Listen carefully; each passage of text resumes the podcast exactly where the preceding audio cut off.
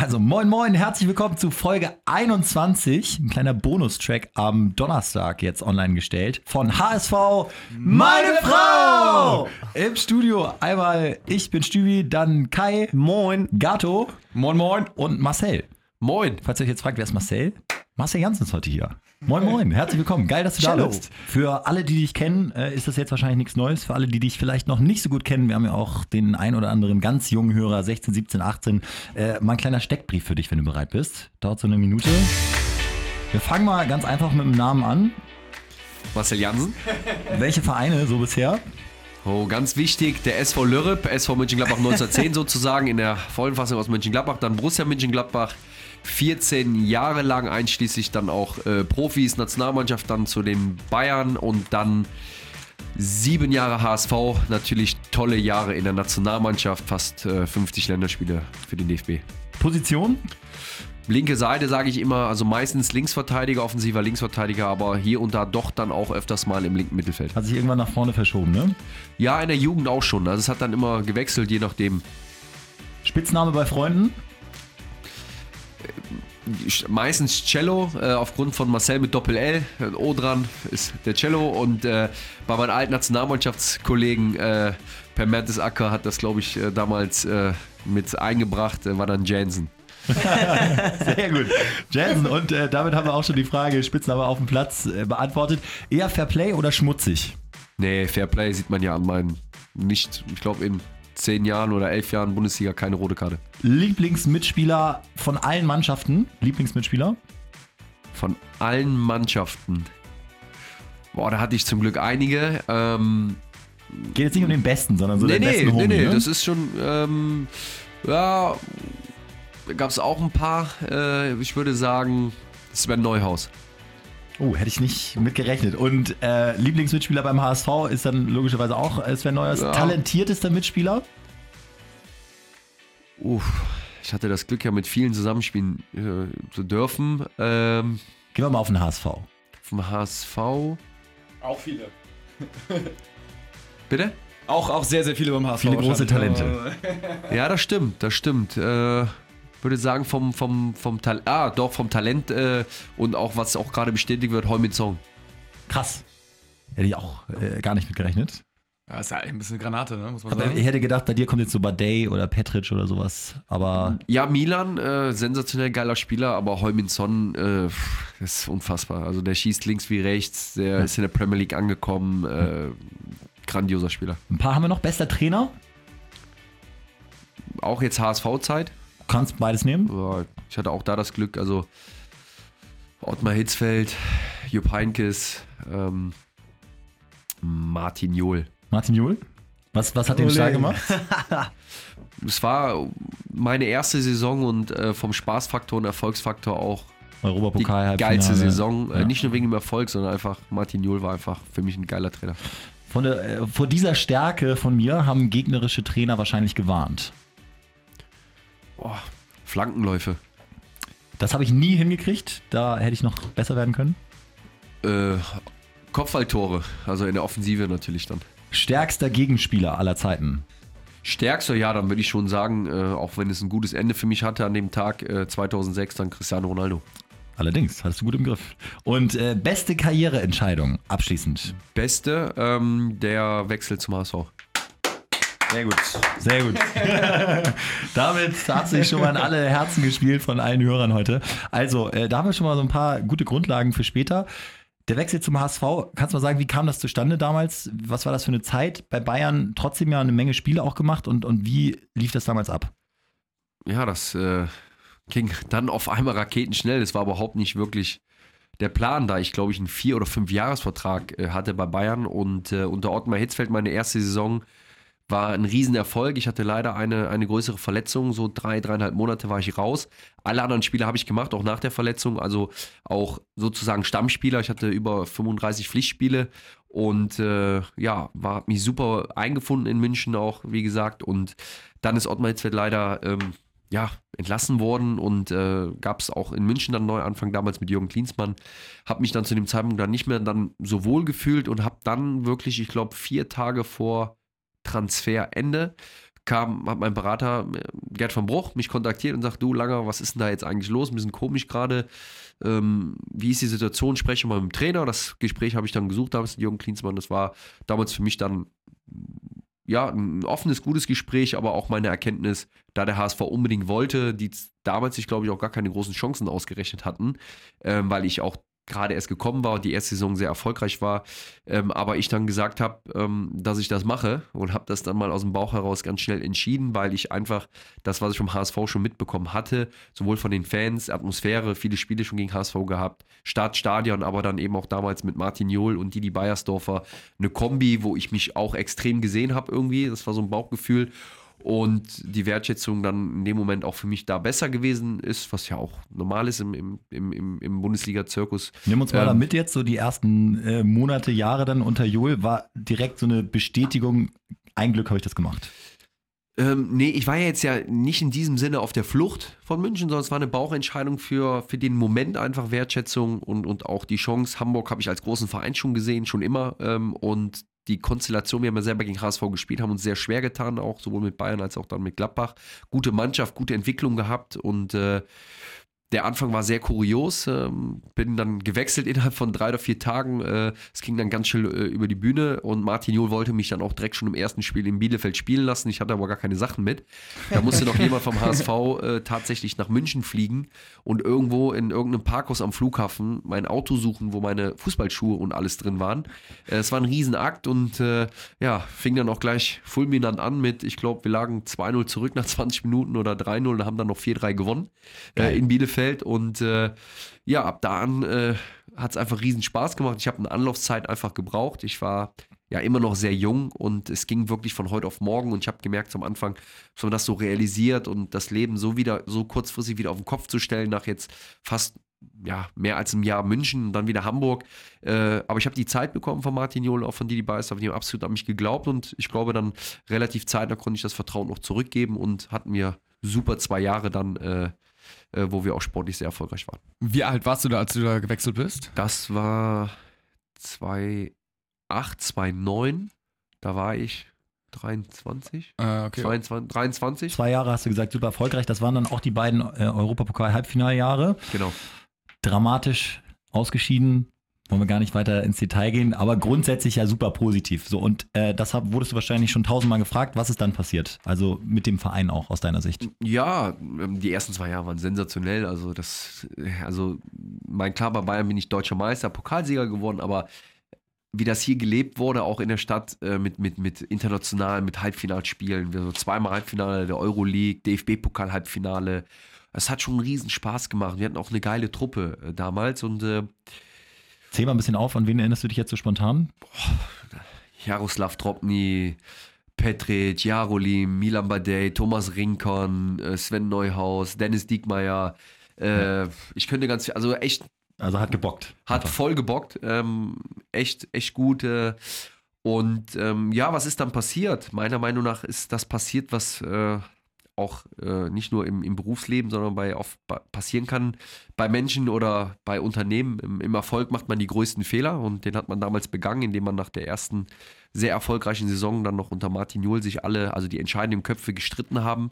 Ähm, obwohl es alles gut lief, äh, vielleicht Kompetenzen dann äh, über Kreuz gegangen sind, äh, wo vorher klar abgesteckt war, wer für was verantwortlich war, hatte dann auf einmal jeder gedacht, er kann das jetzt selber und dann ist das auseinandergebrochen und seit, seitdem knabbert der Verein immer noch dran, äh, dass damals die Leute keinen kühlen Kopf bewahrt haben und auch nicht mehr professionell waren. War das mit Joel damals wirklich, das war eine komische Geschichte, ne? Er ist dann nach Holland gewechselt. Erinnerst du dich noch? Das war ja so ein bisschen aus freien Stücken oder steckte da mehr hinter? ich glaube, dass es einfach unnötig war, dass diese Situation ähm, sich dann so auseinander definiert hat und äh, ich glaube, das wissen wir alle nicht im Detail, wer jetzt wann, wo, wie angefangen hat, aber Fakt ist, dass du dann als Trainer natürlich auch überlegen musst, äh, die zwei Hauptköpfe, die sind sich hier nicht mehr einig, der eine ist jetzt weg ähm, und ich habe jetzt eine gute Saison gespielt und ich weiß gar nicht, was so richtig auf mich zukommt, äh, vielleicht habe ich auch eine andere Philosophie, äh, es gab keinen kein, kein Nachfolger direkt und äh, ja, das war für mich damals ein Riesenschock. Ich bin ja echt von Bayern München weggegangen, weil wegen der Konstellation Jol und Bayersdorfer, ja, wo ich dachte, das hat so eine Ruhe ausgestrahlt, das hat so eine Entwicklungskraft für mich gefühlt gehabt nach oben hin.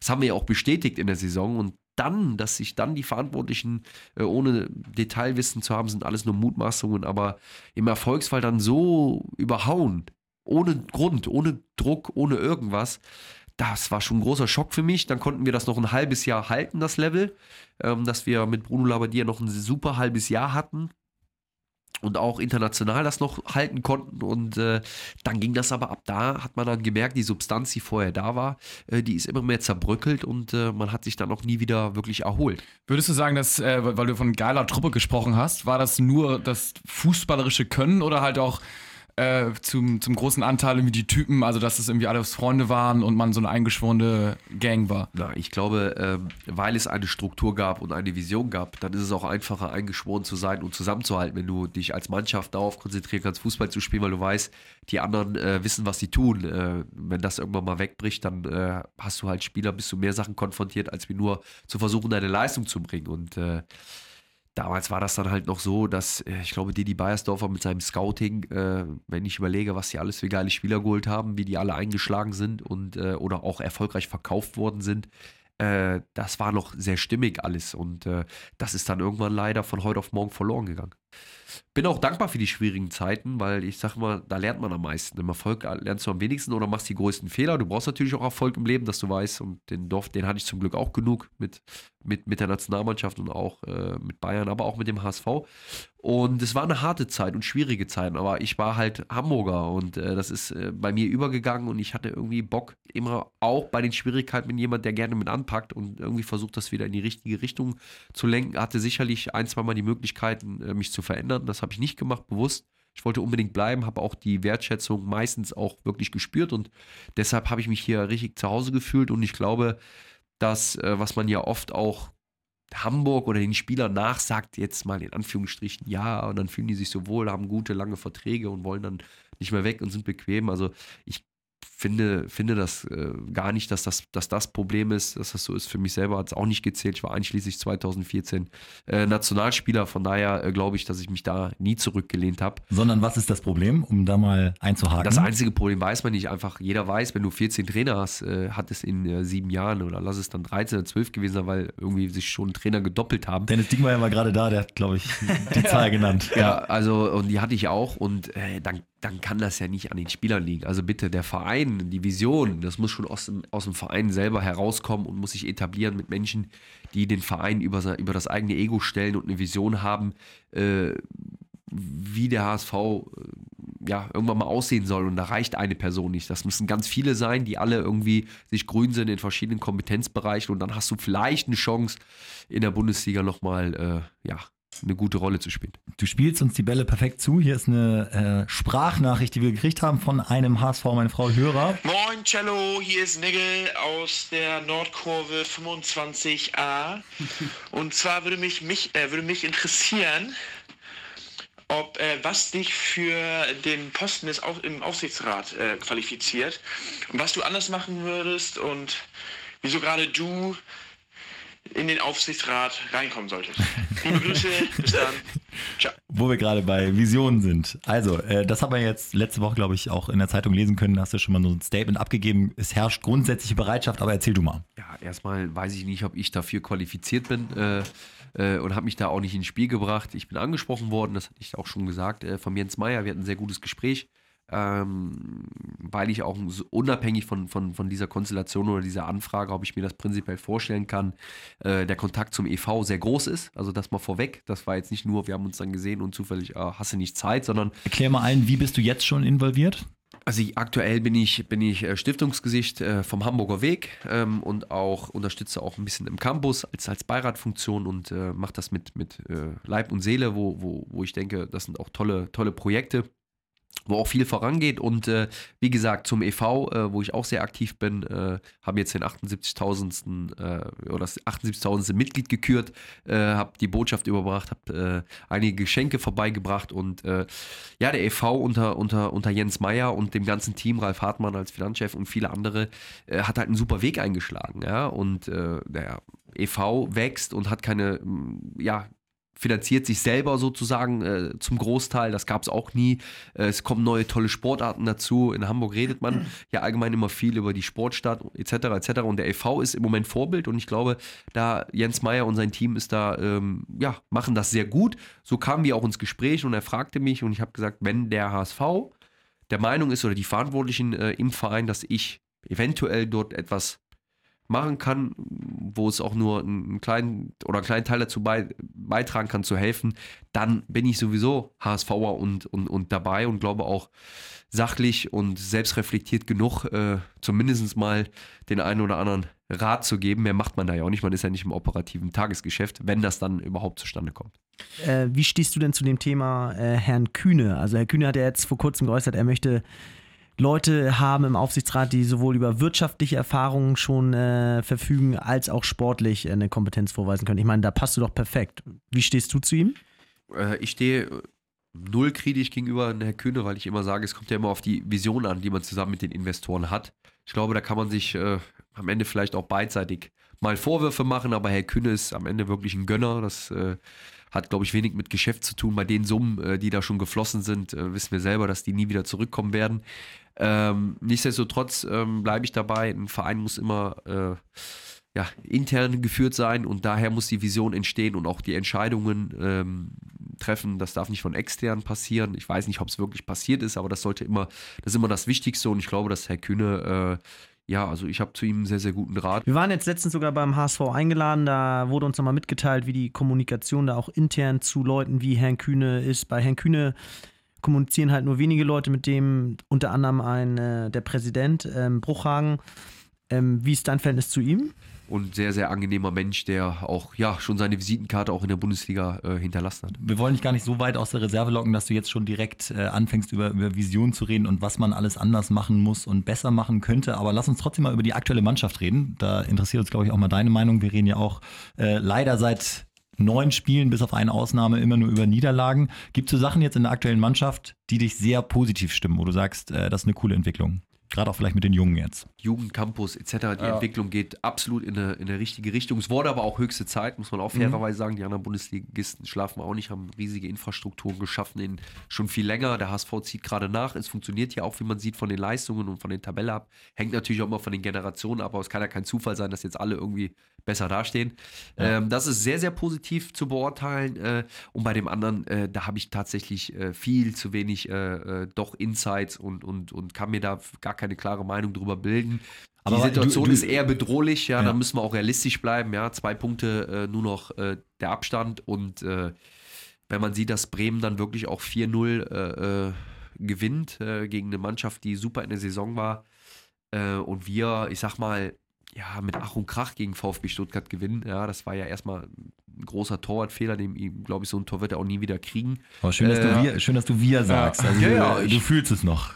Definitiv. Das war auch äh, denke ich, schon eine gute kämpferische Leistung. Die haben wir schon öfters gezeigt in dieser Saison. Das ist auch gar nicht der Vorwurf, glaube ich, an die Mannschaft. Aber man braucht jetzt einfach diese Erfolgserlebnisse und auch mal ein Spiel überzeugend gewinnen zu können. Und mhm. äh, das fehlt mir. Und das, das, das Blöde ist, dass halt seit Mannschaften wie Bremen oder Freiburg vielleicht auch wieder in den Genuss kommen. Da wird der Druck natürlich wieder größer. Andererseits wissen wir, wie es ist, da unten zu sein und auch damit umzugehen. Auch mit den Fans im Rücken, die immer noch mal ja, der zwölfte Mann sind äh, in Hamburg. Das ist so. Äh, und ich hoffe einfach, dass wir jetzt auch gerade gegen so ein Spiel jetzt äh, wie, wie Hoffenheim, wo wir eh nicht Favorit sind, das liegt uns eigentlich ganz gut. Und sind wir eigentlich auch dann ja, für, für, für einen Sieg gut, weil wir brauchen unbedingt drei Punkte, wenn man guckt. Nur noch fünf Spiele, glaube ich. Ist nicht ganz ja. gezählt, aber müsste. Auch machbare, wir haben auch schon mal das natürlich durchgerechnet, immer mit einem ja. optimistischen HSV-Auge, aber da sind da theoretisch schon nochmal zehn Punkte eigentlich drin. Das würde ja jeder unterschreiben mit, mit äh, würde ich jetzt von, von hier äh, also erstmal, wenn bei fünf, aus ausstehenden fünf Spielen bräuchten wir eigentlich noch mindestens neun Punkte. Klar ist es machbar. Gerade in der Bundesliga kann jeder jeden schlagen. Der HSV hat es ja auch schon auch gezeigt und angedeutet. Kann sich keiner von loseisen mhm. und sagt so, ach, machen wir mal eben. Das ist das Gute. Das heißt, es sind natürlich genug Punkte noch drin, aber wir müssen auch, weil wenn du dann irgendwie 19 Punkte hast, dann ist so gerade okay. Ja, alles, was drunter ist, ist dann eher schon äh, weiter, dann klarer Abstiegskampf schon und du gehst auch so in die Rückrunde. Aber das ist das, das Punktethema, das Spielerische glaube ich, ähm, worauf ich jetzt hoffe, dass durch den Effekt, dass äh, einfach ähm, ja, äh, Ito und Vita Ab den, den, den Schwung so ein bisschen gebracht hat, dass das so ein bisschen so eine Alarmglocke ist, auch für alle anderen Spieler, weil das ist Mhm. ja, eigentlich könnte man das auch als nicht so positiv sehen, dass gerade zwei junge Spieler, äh, die jetzt die sind, die so ein bisschen Schwung reinbringen bei so vielen Nationalspielern, erfahrenen Spielern, die wir haben, äh, hoffe ich, dass die jetzt dadurch auch nochmal ein bisschen gekitzelt werden, der Konkurrenzkampf noch jetzt wirklich größer ist oder überhaupt da ist, sage ich mal so, und äh, dadurch die Leistungen auch wieder besser werden.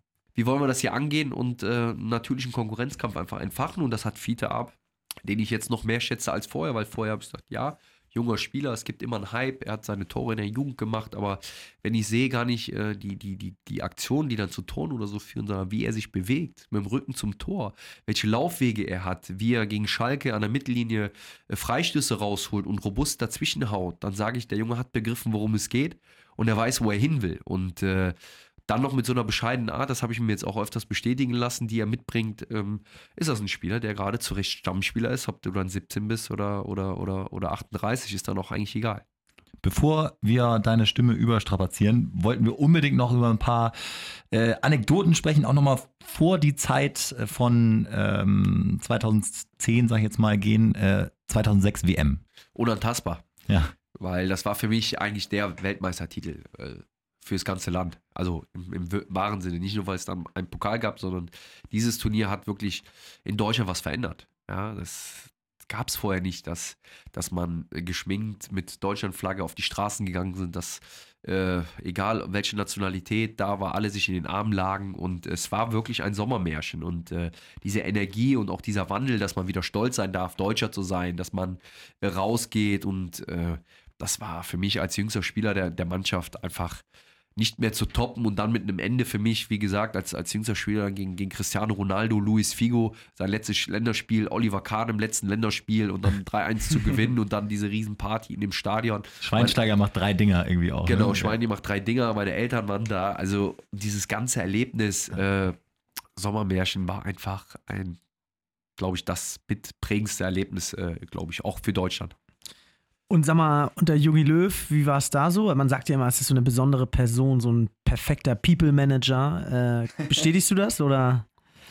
Absolut, also Jogi Löw ist auf jeden Fall einer meiner absolut äh, prägendsten Trainer, was, was mein, mein, meine Spielanlage, mein, mein taktisches Verständnis angeht. Ende 2005 habe ich schon unter ihm trainiert dann äh, in der Nationalmannschaft, auch als er noch äh, neben Klinsmann da war und äh, von der fachlichen Kompetenz äh, und akribi akribischen Art ist einfach Jogi Löw ja schon, schon richtig, richtig gut. Vorhin bei den besten Trainern hast du ihn trotzdem nicht genannt. Ja, Vereinstrainer. Ich, Okay, hatte ja nur, ah, einen- ich, ja, hatte, ich hatte ja dann ja fast außer, ja gut, Jürgen Klinsmann noch Ja. 2006 und ab dann hatte ich ja nur Yogi Löw. Aber fachlich Löw die Nummer eins? ja, also äh, Yogi Löw gehört äh, absolut äh, zu meinen äh, Top-Trainern. Äh, Ja. Mit ganz, ganz oben, habe er gesagt, das war mit der prägendste Trainer. Warum? Weil ich unter ihm am längsten trainiert habe. Ja. Ende 2005 bis einschließlich noch 2014, ab und zu mal eine kurze Pause dazwischen und äh, deshalb Yogi Löw absolut äh, einer der Hast du alle Turniere mitgemacht dann eigentlich? Acht, zehn, welches hast du verpasst? Äh, Zwölf? 2,6 habe ich mitgemacht, 2,8, 2,10, 2,12 nicht und 2,14 habe ich mich zwei, drei Monate vorher schwer verletzt. Bereust du es jetzt im Nachhinein manchmal so ein bisschen, dass du deine Karriere relativ früh beendet hast? Oder sagst du jetzt immer noch, äh, alles richtig gemacht, Bauchentscheidung, wunderbar? Ja, man kann sagen, äh, zu früh aufgehört, aber zwölf Jahre Profi, also ist jetzt auch nicht so, so wenig. Äh, klar, ich war erst 29. Ähm, ich habe am Ende dann meine drei Traditionsvereine gehabt, äh, wo ich mit Herzblut gespielt habe und auch äh, eine, eine lange Historie, äh, angefangen Ende 2005 mit der Nationalmannschaft, Erlebnisse, die nicht zu toppen waren. Und ähm, ich habe mich nicht mehr gefühlt, jetzt, äh, auch wenn ich ablösefrei war, ähm, nochmal so eine Leidenschaft und Energie aufbringen zu können über, über, über einen längeren Zeitraum, weil der Fußball auch immer schnelllebiger wird. Es geht vielmehr auch äh, nur, noch, nur noch Richtung Kohle, was auch, ich finde es nicht schlimm, ich verurteile das ja auch gar nicht, aber habe dann gesagt, nee, dann interessieren mich meine Sachen, die ich parallel selber mit aufbauen konnte und wo ich natürlich hundertfach mehr lernen kann. Ich hatte, glaube ich, große Trainer und viel, also so viel außer Titel hätte ich jetzt auch nicht mehr gelernt nochmal in den letzten Jahren. Und deshalb habe ich gesagt, ich springe lieber ins kalte Wasser, setze mich selber unter Druck, nämlich in ein neues Leben zu gehen, was eh irgendwann kommt. Und äh, das war für mich authentisch, das war für mich ähm, ein größeres Potenzial, weil ich natürlich ablösefrei und das Geld, das hätte mir nochmal gut getan, aber ich glaube, dass es nachher eine viel zu große Bequemlichkeit geführt führen könnte oder man überhaupt nicht mehr weiß, wenn man dann 35, 36 ist, wo fängt man jetzt überhaupt noch mal an und, und, und fängt jetzt erst an, sich mal mit dem normalen Leben auseinanderzusetzen. Ne? Das dürfen wir ja auch nicht vergessen. Also wenn du heutzutage bist du mit Ende 20 ausstudiert, dann gehst du in irgendeinen Job, hast deine, sammelst deine Erfahrung, wenn du dann irgendwann aber mit 34, 35, 36 bist, so geil das ist. Ich habe einen riesen Respekt davor von den Spielern, die das Niveau so hochhalten können in dem hohen Alter. Das ist auch nicht, so muss man es machen, wie ich Und es gemacht ne? habe. Das ist auch unglaublich. Das ist sensationell. Ja. Das ist, Ja. ich finde es sogar richtig geil. Ja. Aber für mich, so wie ich über, wie meine, meine Welt funktioniert und wie ich über gewisse Dinge denke, war das für mich authentisch, korrekt und ich wollte tatsächlich jetzt nicht nochmal irgendwo ein anderes Wappen küssen und, und, und das irgendwie nochmal zwei, drei Jahre auf die gut, Uhr gucken, zwei, drei Jahre nochmal auf die Uhr gucken und, und, und nur Mhm. fragen, so, wann ist es denn vorbei? Ähm, war kerngesund, habe selber entschieden aufzuhören ähm, und in dieses neue Leben, was sowieso, wie gesagt, irgendwann kommt. Die Welt hat nicht auf Fußballer gewartet, die aufhören mit Fußball. Und das werden die Jungs, äh, egal wie erfolgreich sie waren, dann noch früh genug merken. Letzte Frage, eine Frage habe ich noch vergessen zu fragen von Jan, der wissen will, was war die beste Party in deiner Karriere? Und damit machen wir es. damit machen wir Schluss. Die beste Party im Sinne von äh, Fußball. Feier. Feier Ja. dann. Ja. Scheinen einige gewesen zu sein. Ja, Deine Augen wandern von links nach Ja, rechts. ich meine, ich mein, so, so eine deutsche Meisterfeier mit, mit Frank Ribéry und Co. ist jetzt nicht so schlecht, aber tatsächlich die, die geilste, in Anführungsstrichen, Party dann, die dann auf dem Platz schon begonnen hat, war wirklich äh, Sommermärchen in Stuttgart. Mega. Und das war so deshalb auch die, die emotionalste und geilste Party im Stadion. Und die intensivste Relegation? ja. Ja. Das, das wäre jetzt auch noch eine gewesen. Also äh, nach Karlsruhe, das war ein intensiver Tag, ja. Und Vorher und nachher. Perfekt. Äh, Marcel, vielen Dank, dass du da warst. Danke Vielen auch. Dank. Nur Vielen Dank, HSV. Spitze. Danke HSV. fürs Zuhören. Ah, und bevor wir, bevor wir Schluss machen, eins noch, Dennis Diekmeyer. Ja, Dennis Diekmeyer, hatten wir letzte Podcast-Folge schon mal angesprochen, wird nächsten Spieltag gegen Hoffenheim sicher treffen. Und ich würde sogar so weit gehen, weil ich mir zu 100% sicher bin, wenn Dennis nächsten Spieltag gegen Hoffenheim trifft, seid ihr alle auf einen Drink im Zwick eingeladen. Erster Drinks on us. Stopp und und, wenn er zwischen der 80. und 90. Minute trifft, in meinen Augen ja 86. Den Siegtreffer. Dann, gibt's, dann gibt's die ersten sechs Whiskyflaschen auf uns. Oh yeah. Alles klar. Also,